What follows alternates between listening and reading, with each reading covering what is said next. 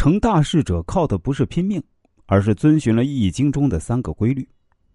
人生不如意之事十有八九，事事不顺利，到底是因为自己不够努力，还是自己根本就没有这方面的运气？这里面到底隐藏了什么道理呢？其实啊，成大事者靠的不是拼命，而是遵循了《易经》中的三个规律。第一，物极必反。《易经》把世界分为阴和阳两极。世界万物千变万化，都基于阴和阳，它们从简到繁，循序渐进，衍生万物。也就是说，这个世界上无论任何事物的发展，都是遵循阴阳变化规律。不按照这个规律进行，必然会有灾害。易经所说的“物极必反”也是这个道理。一件事发展到极端，必定会向相反的方向转化。在生活中，我们做事也是一样。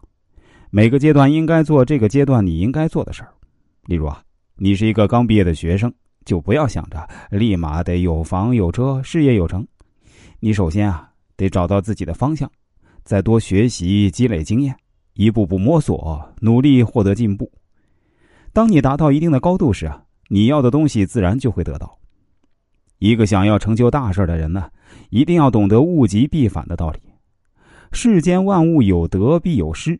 凡事过度，必将本末倒置，得不偿失。要想成大事，就不要为了追逐名利而迷失自我，也不要为追求成功而铤而走险，让自己陷入深渊。第二，创新才是王道。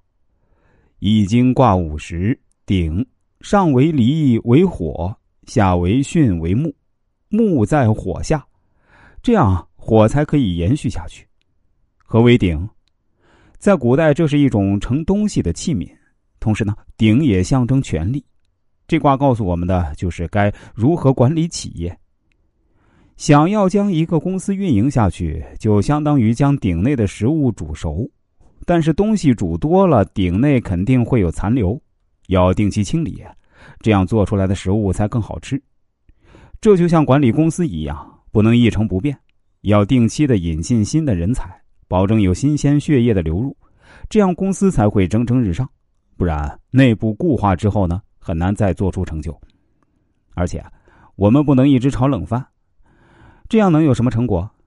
要给这个鼎呢添加一些新的东西，因为人都是喜欢新鲜感的东西。时代发展这么快，没有一些新的东西，一定会被时代所淘汰。就像以前的诺基亚一样，做的再好有什么用？第三。顺势而为，学会适当放手。已经随卦曰：“大亨真无咎，而天下随时随时之意大矣哉。”在天地人和自然之间，虽然彼此相互影响，但是啊，人要跟随大自然变化之规律，顺应天地四时之变、日月之换、星移斗转，生生不息。有一句话说：“不管少了谁，地球都会照样转。”以个人之力不可能逆转自然，不能改变规律，所以啊，人要学会顺势而为，有舍有得，学会适当放手。